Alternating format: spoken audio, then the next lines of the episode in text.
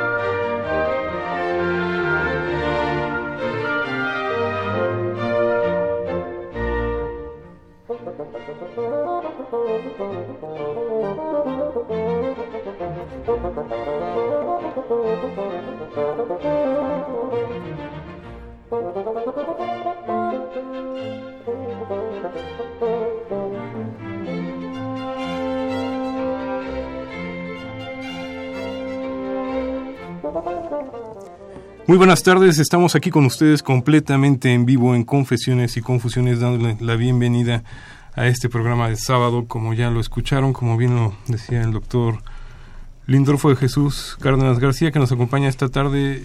Doctor, muy buenas tardes, él es subdirector de Atención Médica allá en la Dirección de, General de Atención a la Salud de la Universidad. buenas, tardes. Alfredo. Mucho gusto que estar con usted. Le agradezco sus atenciones y aquí estamos este, hablando de un tema que nos es muy eh, muy sano, muy humano este tratarlo. Y muy importante, como bien lo mencionaba, este inclusive hace poco dentro de la misma universidad el, el doctor Grau, el rector de la UNAM, acaba de firmar un convenio muy importante. Así es, señor. Eh, somos parte de esta de este gran de esta promoción de esta para la donación voluntaria de órganos y tejidos eh, a iniciativa de nuestra dirección general y de su señor director el doctor Héctor Fernández Varela Mejía la universidad va a hacer todo un programa que incluye este, el que todos los alumnos eh, se les invite a que sean eh, inscritos en la donación donación al voluntaria de órganos y tejidos. Claro voluntariamente o sea tiene pero van todos van a tener opción o van a tener las posibilidades de inscribirse en ese programa. Están todos invitados al ser universitarios. Así es, o sea, se les va a dar la posibilidad desde que ingresen a la UNAM de pertenecer a este programa y desde luego deben estar absolutamente conscientes y, y, de lo que va a suceder. Es algo muy complejo como lo vamos a ir descubriendo durante todo el programa del día de hoy, para lo cual también los invitamos para que participen aquí con nosotros al 55368989 donde estarán nuestros compañeros en servicio social. Jorge Iván Gregor Jiménez. ¿De qué carrera? De la carrera de enfermería de la FE Zaragoza. Bienvenido. Norma Angélica Garza Rugerio de la carrera de odontología del FES Iztacala. Verónica Colín Domínguez de la carrera de medicina de FES Iztacala. Le mandamos un gran saludo allá a FES Iztacala y con ellos directamente podrán ustedes establecer esta comunicación con nosotros. Les recordamos 5536 8989. Y bueno, eh, entrando de, de, lleno a lo que nos trae la tarde de hoy, porque generalmente con el doctor eh, Cárdenas siempre el tiempo no, nos gana, no nos alcanza para, para ver todo todo esto que es tan importante y como bien lo marcó desde eh, el día de hoy queremos ver eh, esta parte más humanista de lo que es la donación de órganos. Vamos a intentar sensibilizarlos a ustedes que nos escuchan para ver la importancia y quitar todos muchos tabús que existen alrededor de todo esto. Empezaríamos con esa parte. Realmente qué es, a qué nos referimos al hablar de donación de órganos. Mire, este, la donación consiste en el consentimiento tácito o expreso de la persona para que en la vida o después de su muerte su cuerpo o cualquiera de sus componentes se autoricen para trasplantes a través de la donación voluntaria. Esto desde luego es eh, un, concepto y que está establecido en la Ley General de Salud. Eh, en la actualidad es posible realizar trasplantes en vida o, después, o, de- o después, yo digo después de la vida. Este, eh, no temo eh, personalmente, pero decir muerte, pero hay muchas personas este, que no entienden. Quiero decirle y voy a hacer una confesión personal que los médicos y, yo particularmente mi vida ha sido siempre eh, eh, al lado de pacientes este, sanos y muchas veces eh, de, de los de, la, de las personas que, que pierden la vida de los, de los muertos. Entonces ese ha sido parte de mi profesión siempre. Entonces yo lo veo como parte de la vida no lo veo como un suceso natural de lo que deberíamos y, y estamos todos conscientes de que pues algún día va a pasarnos por un lado y por otro lado que, que tenemos que, que hablarlo con con con nuestro con nuestra familia eh, comentar qué, qué va a pasar con nosotros o qué debemos hacer eh, y esto respecto particularmente a la donación de, de órganos y tejidos Eh, como bien lo marca, es, es una parte muy, es una decisión muy personal eh, que tiene mucho que ver más con la vida que con lo que nos pueda suceder después. Pero hay que estar muy conscientes de que estamos hablando al decir este donación de órganos y tejidos. ¿no? Claro, eh, eh, mire, como decía, este, la, el realizar el trasplante en vida o, o después de la muerte, este, implica que vamos a, a donar esos órganos en vida. Ahorita vamos a ver bajo qué circunstancias Claro. o en la muerte eh, para otras personas que lo necesitan y vamos a hacer por, de alguna manera o por todas maneras parte de su vida, parte de su salud, parte de prolongar un estado, una calidad de vida eh, mejor. Eh, tenemos en nuestro país, eh, se han realizado algo así como 5.000 trasplantes. Sin embargo, ahorita la lista de espera ah, es de más de 20.000 personas que están esperando el trasplante de órganos.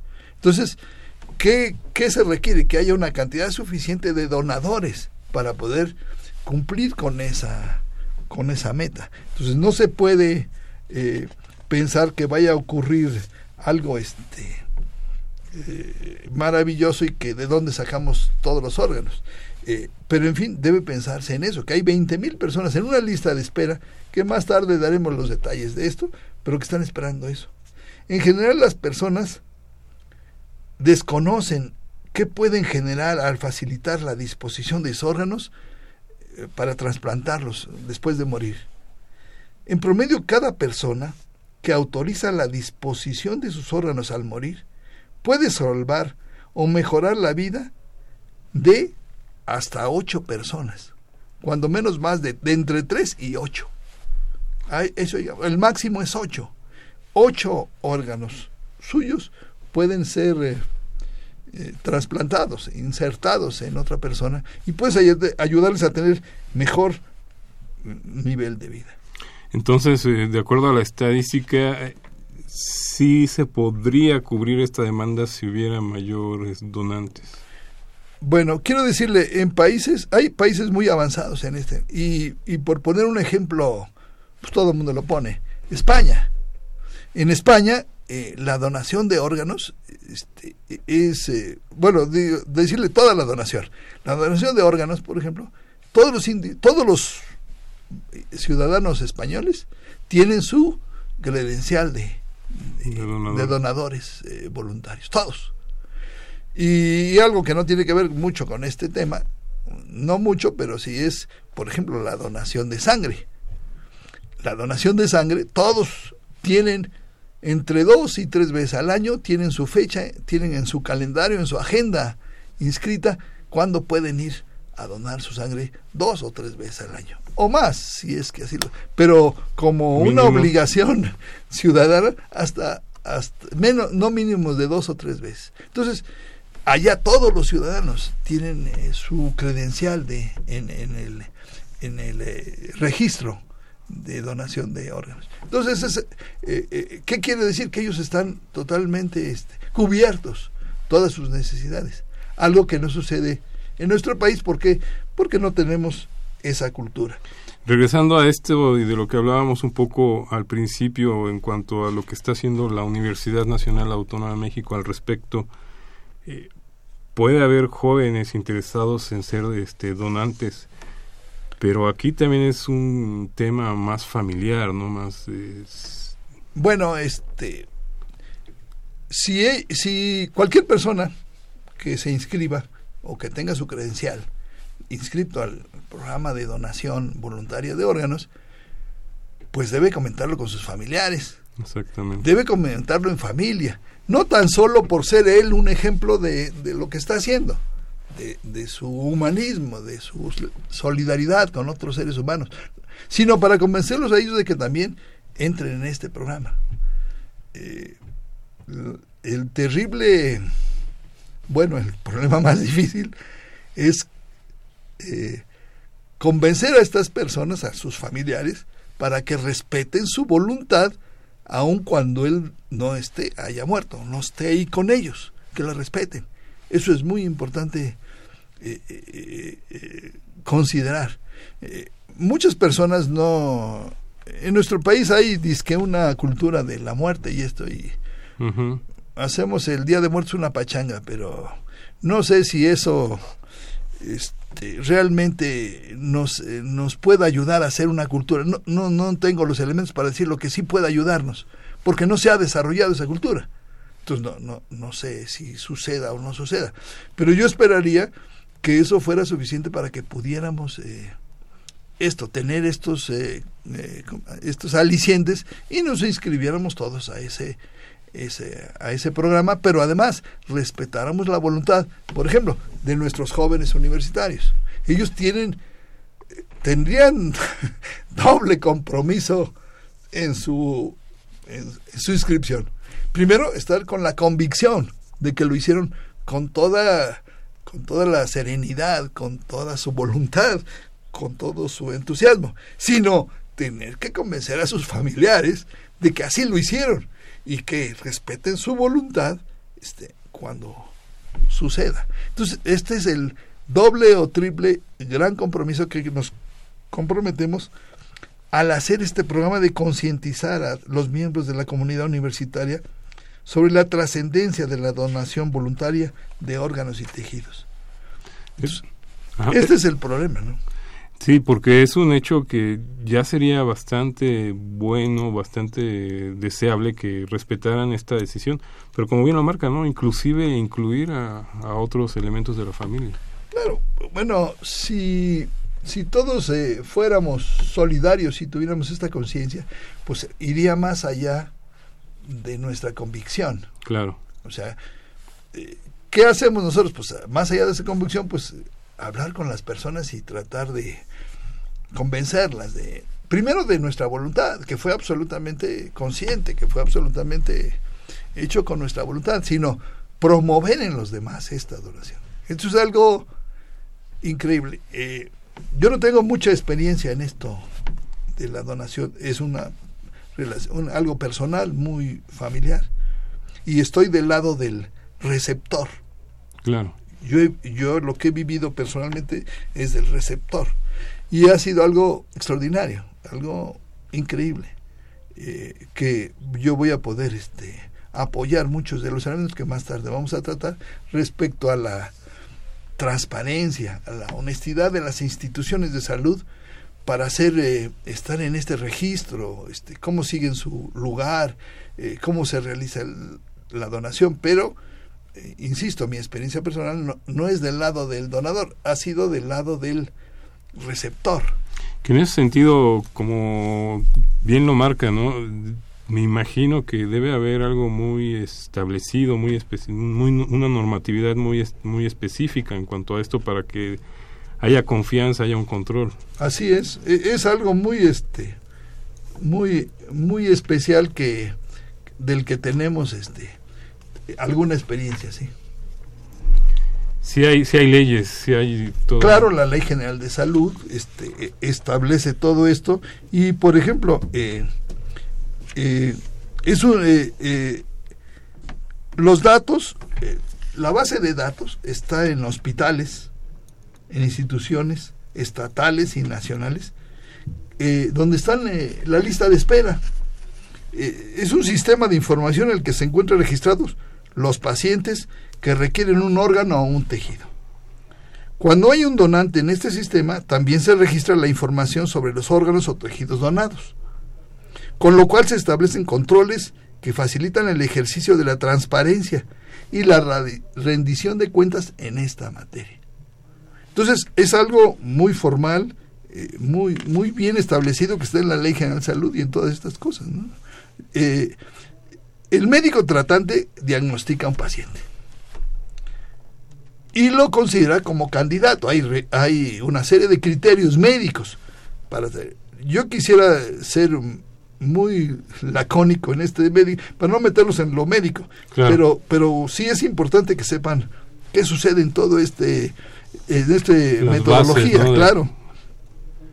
Y es eh, la institución médica en que es atendido la que registra al paciente en, en esa lista. Eh, a nivel local, por ejemplo, en los centros hospitalarios es el que registra, eh, eh, donde acude al paciente es el que lo registra. Y hay una serie de consejos y centros estatales a nivel nacional del Centro Nacional de Trasplantes. Para la asignación de órganos y tejidos de- del donador no vivo, se tomarán en cuenta la gravedad del receptor, la oportunidad del trasplante, los beneficios esperados, la compatibilidad con el receptor y todos los criterios médicos.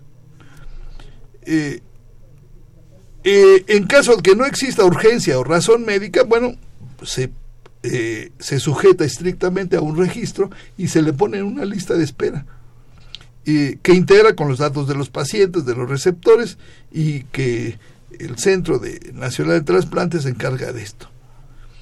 Eh, quisiera este, dejar hasta ahí y, y, que, y que comentáramos este, otros aspectos de, del trasplante. Por ejemplo, eh, hay equipos eh, integrados por médicos muy especializados en el en la extracción de los Los órganos. de los órganos a trasplantar y eh, otro equipo que se encarga del traslado, del transporte de los tejidos y órganos y otro equipo que se encarga de la implantación de esos órganos o esos tejidos en, en el- en el- la persona que se considera el, el receptor.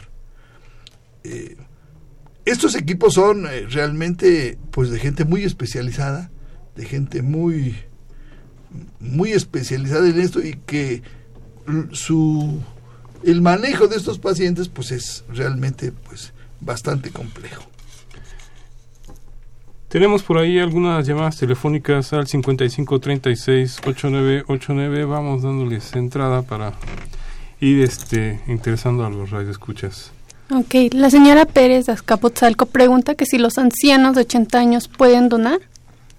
Y tengo una pregunta del señor Alfonso Borja Prieto, de la delegación Benito Juárez, y pregunta que qué trámites se deben realizar para la donación de órganos. Sí. Bueno, mire, eh, el donante, eh, el donante, hay, hay edades en, hasta donde se puede donar y realmente, este, los que tenemos ya más de ciertas edades, eh, nuestros órganos no están en condiciones de, de, de- de ser, eh, de donarlos De ser trasplantados. de ser trasplantados, ¿no? Sus condiciones no son, no son las idóneas para esto. Eh, de todos modos, eh, mi promoción va más allá de esto. Yo digo que las, aún las personas que somos mayores, este, eh, nos debemos inscribir como unos eh, eh, agentes de para convencer a los demás que, que- que se inscriban ¿eh? como ejemplo, aunque realmente eh, alguien, un médico, alguien tendrá que definir si nuestros órganos funcionan o no funcionan, o sirven o no para la donación. Pero quizá como cabeza de familia es una manera de poner un ejemplo. Por ejemplo, sí, sería como algo simbólico, Podríamos decirlo. Entonces, yo digo que cualquier gente de cualquier edad puede inscribirse o debe inscribirse. Ahora, en el momento de que se le solicite o se le llame o se le consulte, pues ahí tendrá que ser eh, evaluado, eh, aunque le digo exactamente, las personas mayores de 60 años no estamos este en esas listas, pero eso no quiere decir que no podamos inscribirnos en esa en esa en esa lista, ¿no? Y finalmente creo que tenemos que inscribirnos y convencerlos, convencer a los demás de como ejemplo de que podemos ser donantes, aunque sea en esta manera simbólica, ¿no? Porque es toda una cultura. Todos tendríamos que estar eh, este, convencidos de esto y convencerlos a los demás. Sí, porque como bien lo marca, ya en el momento de la necesidad de, de, de- empezar estos trámites de los trasplantes, empieza a haber este, muchos roces a nivel familiar con el área médica. Si esto no se ha platicado, sí. Si esto no se ha conversado suficientemente. Eh, yo quiero suponer un, un joven que ahorita entra en la UNAM y este, está convencido, se inscribe, entonces llega a su casa con su credencial, suponiendo, entonces, ¿qué- ¿cuál es la reacción de la familia? No tengo idea qué puede pasar, pero como usted dice, puede ser que no todo el mundo esté muy de acuerdo con su decisión. Entonces sería primero decir, bueno, permítanme que yo, que tenga mi autonomía, mi beneficio de que yo sea el que me inscribí, primero. Y en segundo lugar, quiero decirles cuál es el beneficio para los demás, o qué, en qué consiste este beneficio. Si están absolutamente convencidos y conscientes de lo que realizaron, ¿verdad? Claro, que no sea un dejarse llevar por, pues, por el momento quizá, ¿no? Porque sí, claro que no, sí, que no, o que no crean que es una imposición, de ninguna manera, claro que no. Si no es algo consciente y totalmente con convicción, este, pierde totalmente su sentido, ¿no? Pierde su de voluntario, de espontáneo, de altruista, de humanista. En este sentido, puede haber eh, personas que nos estén escuchando y que estén en, en esta parte de la duda de Claro. este qué van a hacer con mi cuerpo. Eh, por ejemplo, este eh, antes de llegar a ese punto, este quiero decirle hay un punto también eh, que no puede que no podemos ignorar, Claro. el de las religiones, por ejemplo. por ejemplo. Entonces quiero decirle que este, esto está absolutamente eh, documentado, este, investigado, en to- no aquí en este país, sino en todo el mundo. Ninguna religión, ninguna, de ningún tipo o secta, se opone a la donación de órganos. Ninguna. Es decir, no, no hay ese, eleme- ese elemento, no podía ser este, Una usado, bueno, usado como excusa o como usted quiera decirlo. Este, no existe. Ninguna religión eh, dice en sus conceptos, en sus, eh, en sus eh, elementos que, que esté que esté prohibido, que sea motivo de sanción o, o alguna, eh, ¿cómo se llama?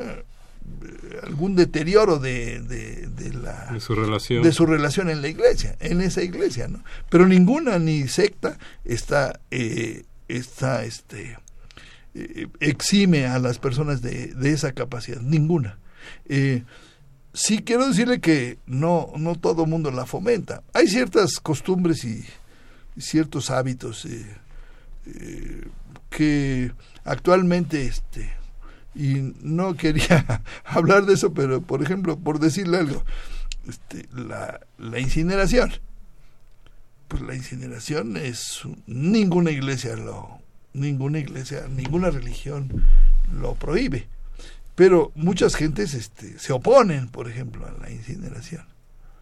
Si quieren el, el enterrar el cadáver, ¿no? Sabemos que hay, ahorita hay una serie de problemas este, de Espacio. tipo, pues espacios, de ese tipo de cosas que, que, que hacen que lo piensen. Pero, por ejemplo, eso no existe. Ninguna religión prohíbe el, el, eh, que se incinere el cuerpo. Entonces, Ahora ya tocó usted esta parte de la incineración. ¿Puede ir combinada? Yo soy donador, pero quiero que me incineren. ¿Puede darse esos casos? Claro.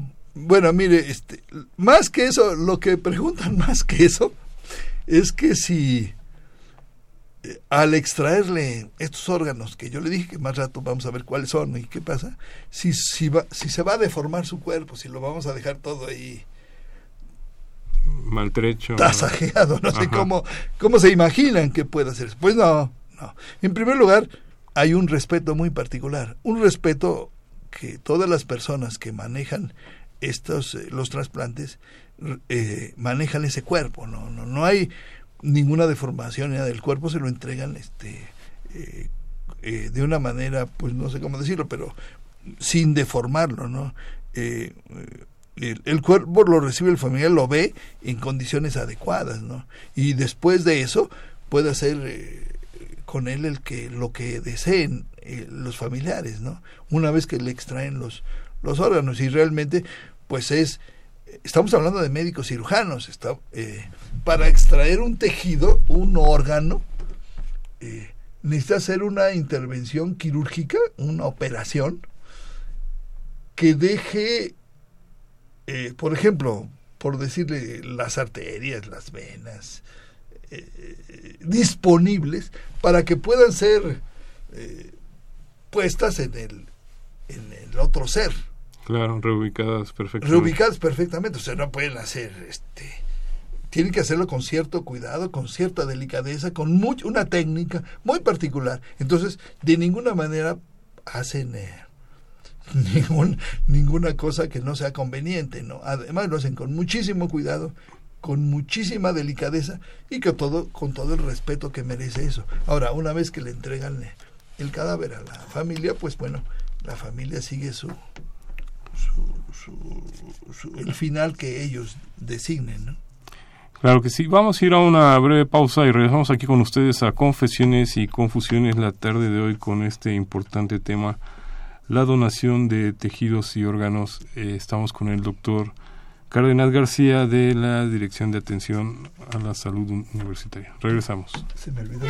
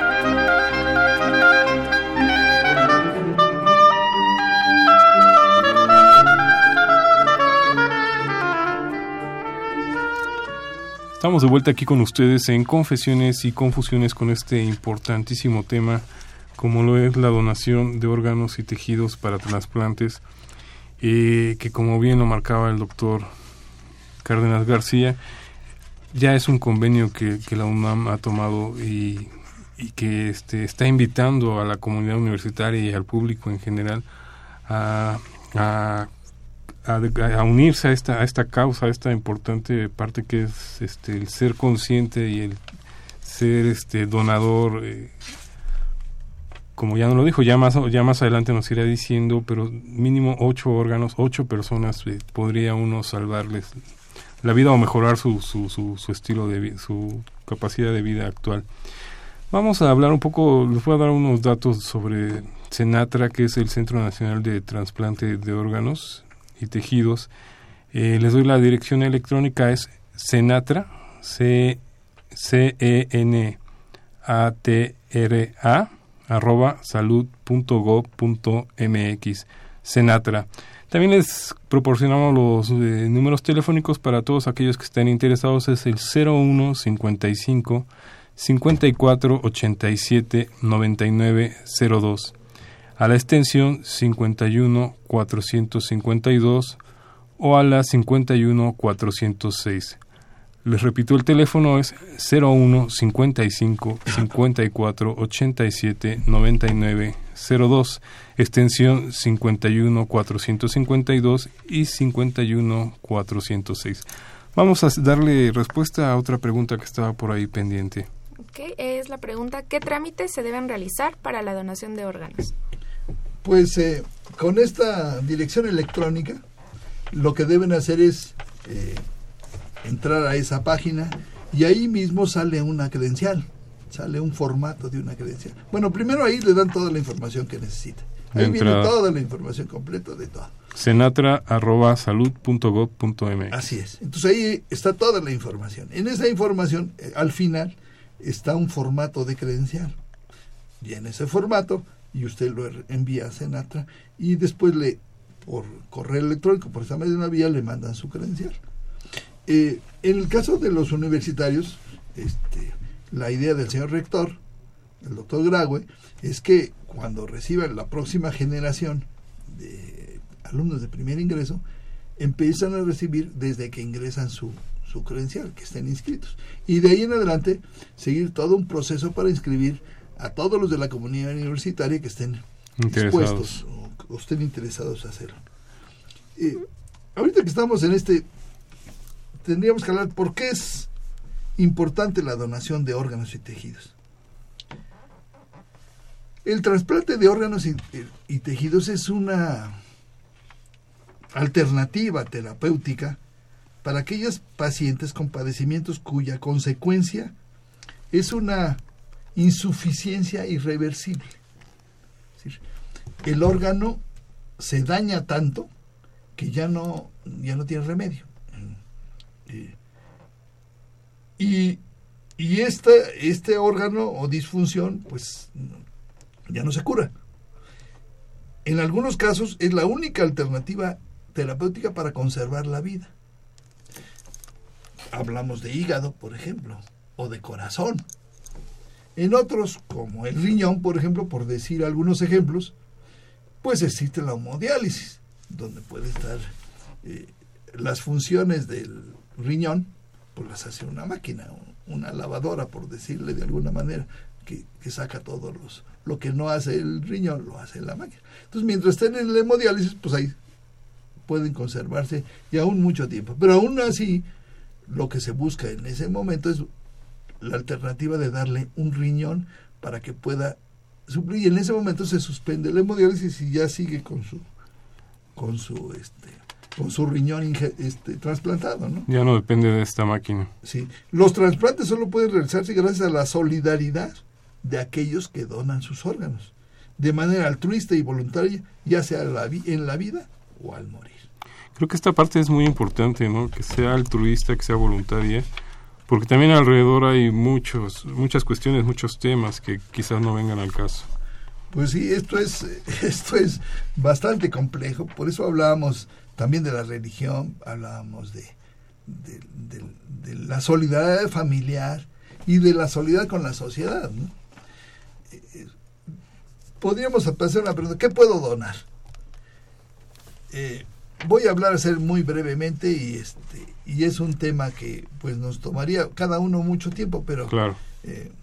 si una persona pierde la vida por paro respiratorio, solo puede donar hueso, piel, cornes, tendones, tendones los de los músculos, cartílago, algunos y algunos vasos sanguíneos, algunas arterias. Si una persona pierde la vida por muerte encefálica, puede donar otros órganos, corazón, pulmón, hígado, riñones, páncreas y tejidos también, los que ya dijimos, hueso, piel, córneas, tendones, cartílagos y vasos sanguíneos. Eh, el problema es, claro, este, ¿quién lo decide esto? Bueno, hay, hay criterios médicos para establecer el paro respiratorio o, la, o la muerte cerebral. Y hay perfectamente establecidos y nosotros estamos inscribiendo todo un protocolo, todo un, una sistematización de estudios para hacer esta determinación. Y solo bajo estos criterios bien establecidos, pues se realiza el diagnóstico y eh, se toma la decisión. Eh, lo más complicado, desde luego, es la muerte encefálica. Eh, esto ocurre cuando el tallo cerebral y la corteza están destruidos y, se produce la muerte del cerebro y no hay cómo regresarlo. el cerebro tiene un periodo solamente de vida y después de eso no hay cómo revertirlo, no, no, se recupera. Otros tejidos, dependiendo del número de horas, se pueden, eh, eh, se pueden regresar, puede ser reversible, pero en el caso del cerebro, pues no. El en México la Ley General de Salud indica para los casos de donación de órganos y tejidos los estudios que deben realizarse para comprobar todo esto. Y las funciones cerebrales para que pueda de alguna manera pues realizarse la, tomar esta decisión. Tomar esta decisión. ¿Quién puede ser donadores? Pues ya dijimos todas las personas, todos, todos, de cualquier edad. Eh, yo dije una edad, pero realmente este, solo los médicos, solo el médico puede decir, eh, en principio, este, si sus órganos pueden ser útiles o no útiles. Eh, aún los menores de edad, siempre y cuando este, eh, sus representantes legales eh, otorguen su, su, consentimiento expreso. ¿eh? en teoría, o realmente desde los dos años de edad, puede ser los donadores. Y, dependerá de la valoración de los médicos y de la causa de la muerte, cómo se realice la donación de órganos. las personas con incapacidad mental son las únicas personas que no, que no pueden ser eh, consideradas como donantes, no los ancianos, los, los que tienen eh, una incapacidad mental severa. Y decía después, eh, la edad no es un no es un este no es una no es una limitante. de ahí en fuera, pues todos estamos en, en esas condiciones, ¿no? Ahora, sí, si uno llegara a ser como bien lo dice, ingreso a la UNAM y me están invitando a ser donador, en ese momento yo decido que sí.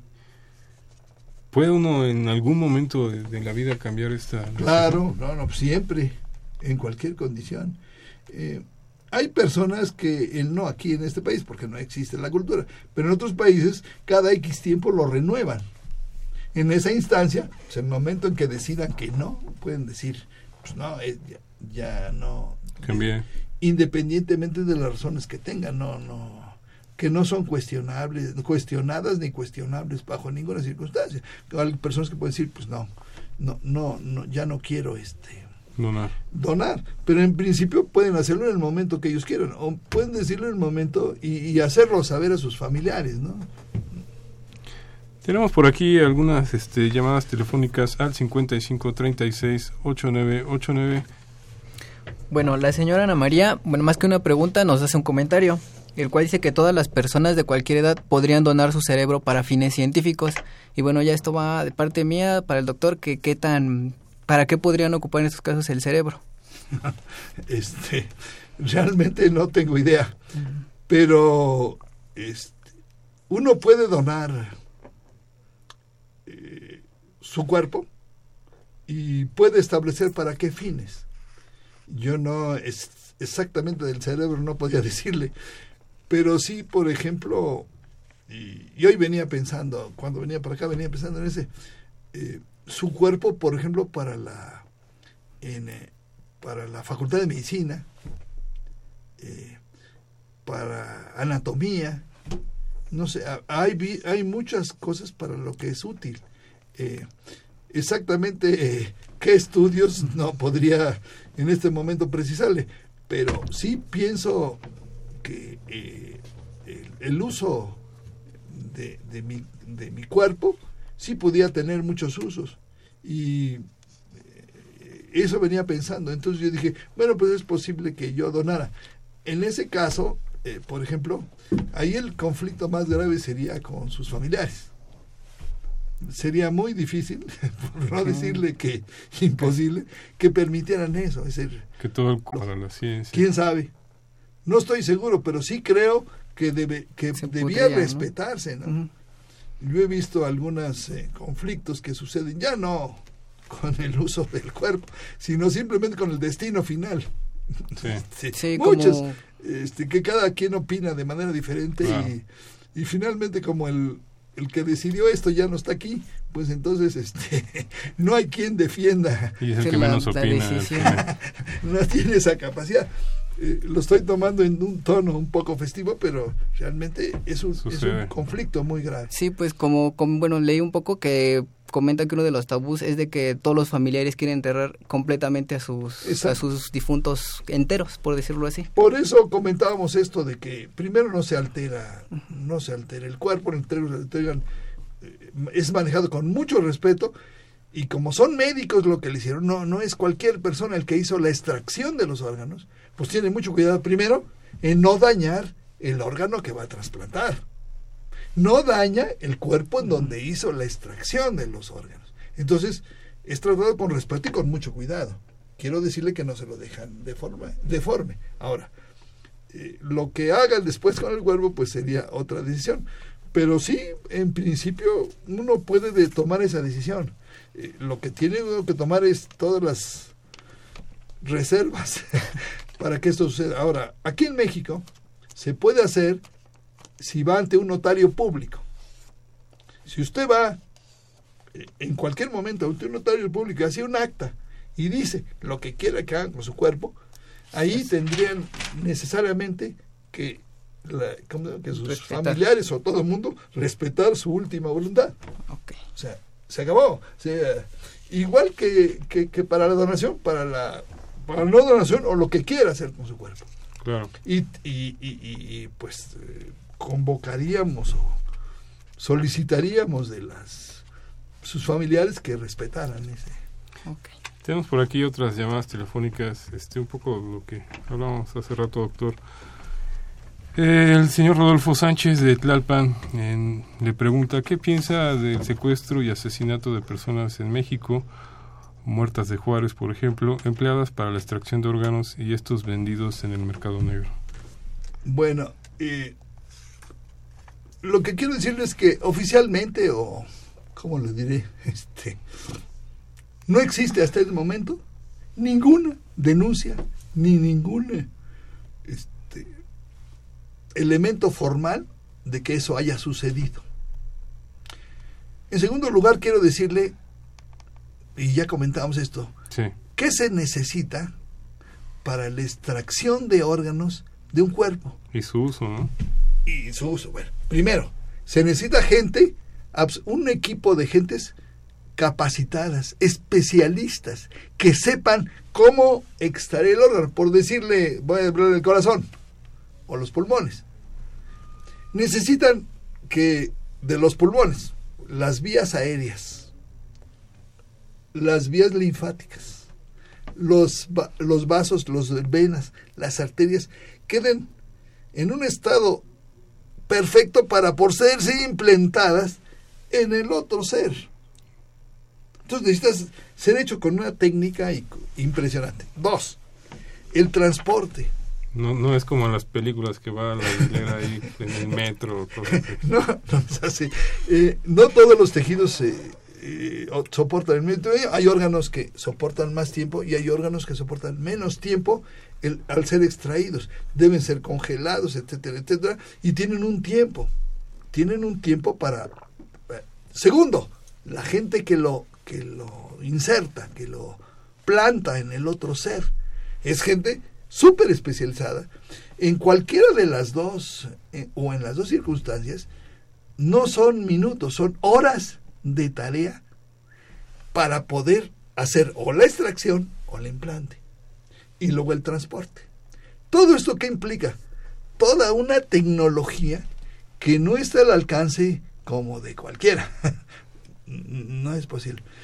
Eh, le voy a decir para los legales, para los que se hacen bien, no, yo no, aquí en México no sé, no sé si en Estados Unidos por eso no se ha hecho el cálculo del, del gasto, del costo, pero es un costo elevadísimo, o sea, de toda la gente que participa en esto. Eh, no tengo idea cuánto cuesta en otros lados. Eh, en este en este país ya saben que es gratuito, ¿no? Y, y, luego, una vez trasplanta, ah bueno, y además tiene que haber este estudios de compatibilidad antes de poder decir si este órgano le va a servir a esta otra persona. Compatibilidad eh, orgánica de los sistemas inmunológicos. Entonces, toda esa tecnología no es, no es posible, vamos a decir, piratearla. No es posible tenerla en cualquier lugar. No, se, es, no se improvisa. Exacto, no se puede. Y luego, bueno, lo que sucede. Y finalmente, la persona que es trasplantada, pues de por vida, lleva un sistema de, de control, usan este anticoagulantes, usan este inmunodepresores, una serie de, de medicamentos y de medidas para poder conservarlo bien. Toda esa tecnología es costosísima, digo, y en principio no es, yo no digo que no exista y, y, es posible que exista en otros lados, pero no es tan sencillo ni tan fácil, ¿no? Es más bien está guiado por un, eh, no sé, estas, este, iba a hablar de las redes sociales, pero no, este, estos eh, rumores o cosas que existen. Desinformación. Esta información no es, no es tan sencilla ni tan fácil, ¿no? No dijera que no pudiera ser y no tenemos, en, en México no tenemos ninguna denuncia todavía formal y que pueda tomarse seriamente eh, sobre esto, pero de que en otros lados y bajo otras circunstancias existe un mercado negro, eh, es posible que, y un tráfico de órganos, es posible que, suceda. En este país no existe por una serie de circunstancias. Le voy a decir la más terrible, nuestra pobreza, ¿no? O, nuestra no riqueza. Esto impediría de alguna manera, bajo cualquier circunstancia, que esto sucediera. Tenemos por ahí otra llamada telefónica al 55 36 8989. Ok, la pregunta es de Blanca Colín Domínguez, ella nos habla de la delegación Iztapalapa. Su pregunta es, ¿Qué nos comprometemos a donar cuando se acepta ser donador de órganos en la licencia de conducir? Este, en principio, a todo lo que pueda ser útil. Ya dijimos que lo máximo podía ser ocho. Pero hablábamos de dos condiciones. El del paro, el paro cardiorrespiratorio, pues dijimos que nada más unas, unos órganos. Y el que tenga muerte cerebral es otros, ¿no? Eh, no no podemos decir qué queremos dar o qué no. Esto está en, en relación a un estudio médico, a, un, a todo un protocolo para la extracción e implantación en otras personas. Pero en principio eh, somos eso. De paso, quiero decir ahorita que en todas las circunstancias, la donación es totalmente anónima. Siempre. O sea, eso para mí le da un independientemente de los problemas legales o esto que esto suceda, le da un eh, valor este, más humano, más, más poderoso. Eh, hace unos días oí a un eh, padre que había perdido a su hijo un año antes y él o su familia había decidido donar órganos y habían ha hecho las ocho donaciones y él no sabía a quién se dirigía y dijo, ah bueno, y expresó que él sabía que había en ocho seres humanos existía todavía su hijo. Entonces fue realmente para mí muy emocionante, muy muy emotivo. Muy emotivo. Primero el que, eh, que en las circunstancias de la donación él lo hubiera donado, en primer. Y segundo, que reconociera el beneficio que trajo para para otros seres. Realmente fue este, para mí muy, muy emocionante oírlo decir esto y con un eh, coraje, con un valor, orgullo, con un orgullo, este, y ese es algo que no se, no, no, no tiene, no tiene precedente, ¿no? Generalmente se piensa de otra manera. Así es. Tenemos por aquí otra llamada. Ok. Preguntan, ¿de qué edad a qué edad se tiene la facultad para decidir si se puede donar o no? Bueno, todos los adultos tenemos esa posibilidad. Y decía, y los niños, a través de sus tutores o sus representantes legales, pueden hacerlo. El que toma la decisión es el médico de qué puede donar y qué no. Pero en principio, todos, de cualquier edad, podemos hacerlo. Lo cual es, daría la facultad para que todo el mundo estuviéramos inscritos en ese programa, ¿verdad? Tener nuestra tarjeta de donación de, voluntaria de órganos y tejidos, ¿no? Y, pues sí, es, es, esta parte es precisamente la intención del programa del día de hoy, ¿no? De sensibilizar, de invitar a todos aquellos que, que todavía están dudando, que todavía no saben bien, bien, bien a bien qué es la donación, pues que se acerquen y, y lo hagan. Sí, y, quiero volver a decir el correo, es enatra.salud.gov.mx. En esa, en esa hoja web este, podemos tener todos los datos, todo el, toda la información que, re, que requerimos para poder este, saber lo que queremos hacer. Pues doctor, eh, el tiempo nos está ganando para variar y, y me gustaría a grandes rasgos este, que nos quedara más claro ¿Cuáles son estos ocho órganos que se pueden que se pueden donar? Eh, este, mire, los podemos donar nuestras córneas, nuestro corazón, nuestro hígado, nuestros pulmones, nuestros riñones, nuestro páncreas. Todos estos son en muerte. En vida podemos donar hígado, podemos donar este hueso, podemos donar piel.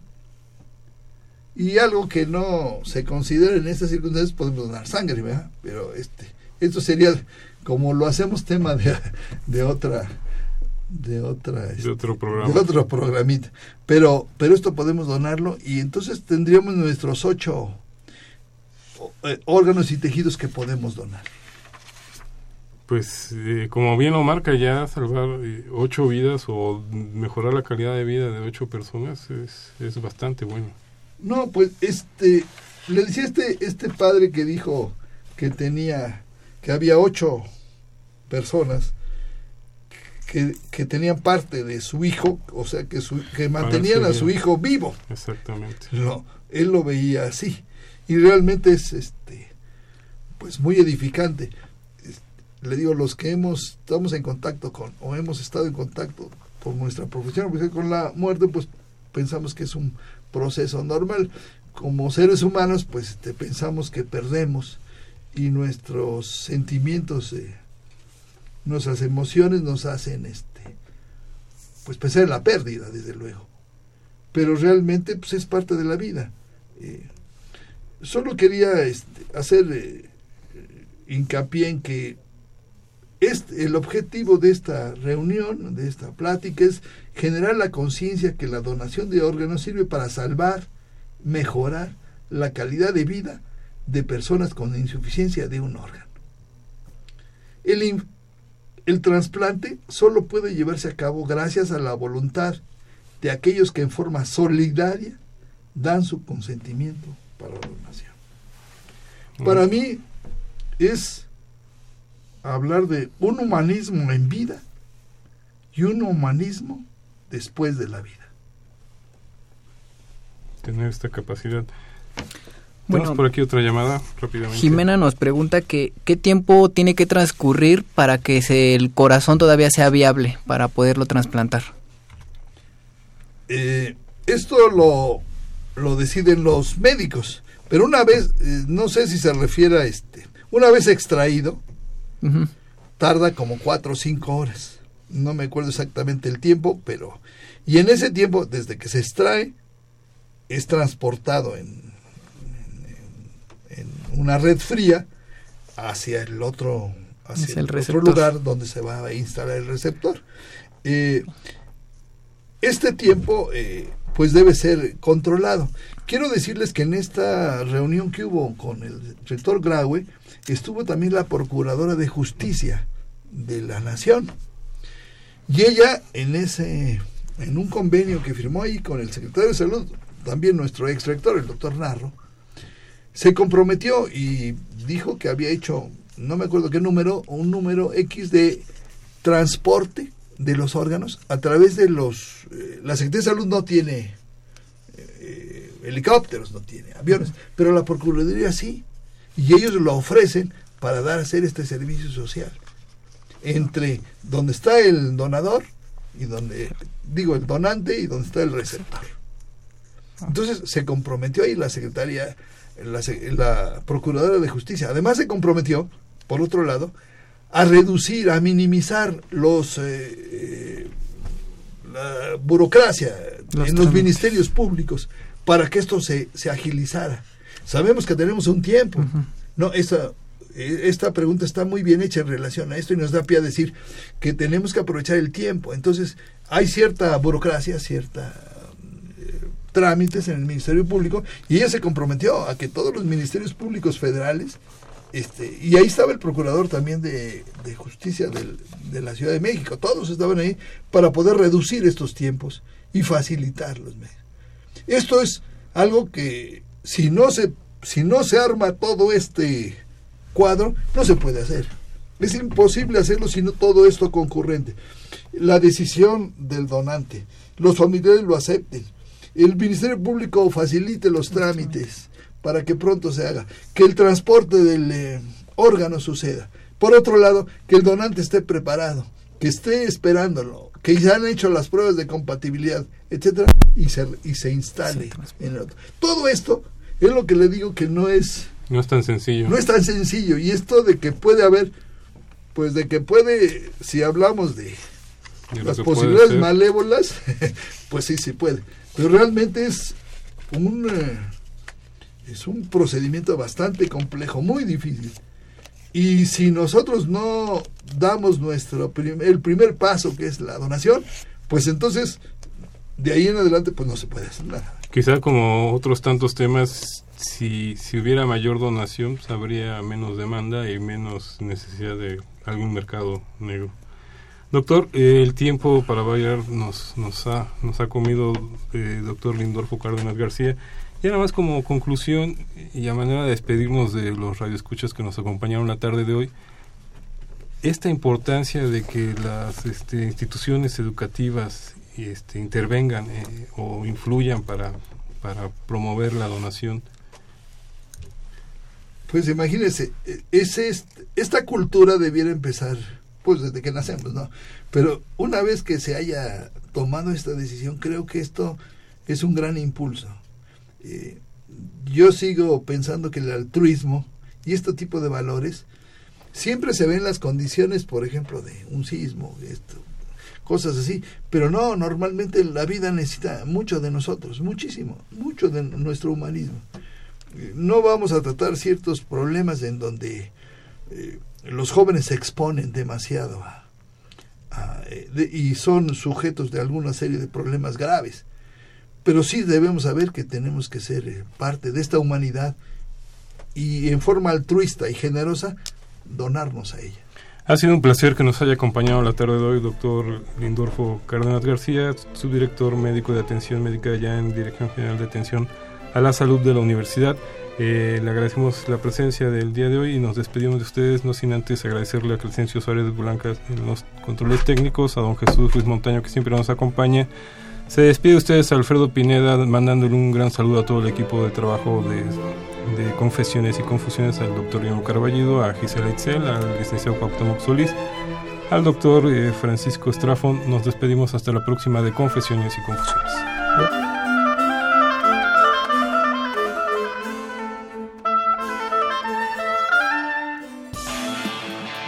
Radio UNAM.